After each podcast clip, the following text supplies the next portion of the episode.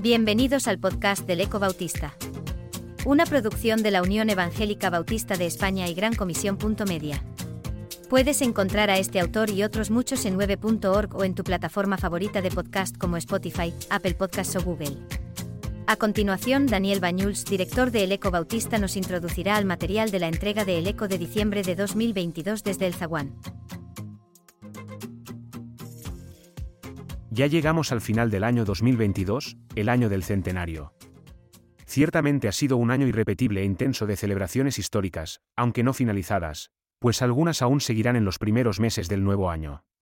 Y con este número de El Eco Bautista cerramos las ediciones completamente dedicadas a conocer las historias de nuestros líderes más veteranos y también exoficiales. Sin embargo, la lista sería más amplia.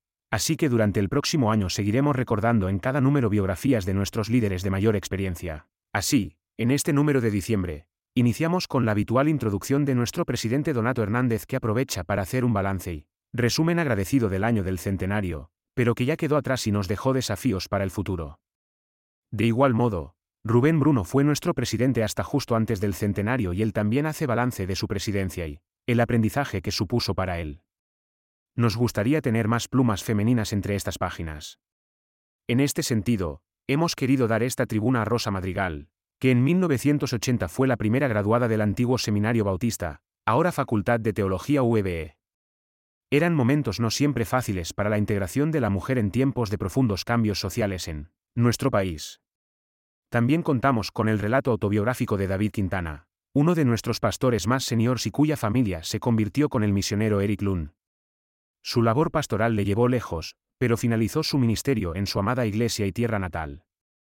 Entre los presidentes históricos en este número tenemos a Juan Luis Rodrigo y Pere Bonet, ambos ya con el Señor y especialmente recordados en Madrid y Cataluña. Su emotiva crónica la presentan sus respectivos yernos, José Luis Andabert y Félix Ortiz, que los conocieron muy bien y recuerdan con admiración. De igual modo sucede con Ricardo Souto, cuyo relato apasionado lo asume con alegría Donato Hernández recordando a su viejo pastor, y cuya labor fue muy valiosa en las Islas Canarias. Como siempre, todos los autores expresan con total libertad la que es su opinión personal. Deseamos, por supuesto, que Dios bendiga a todos nuestros lectores en el nuevo año que se acerca y que sea este un tiempo de reflexión y crecimiento. Pasen y lean, o escuchen.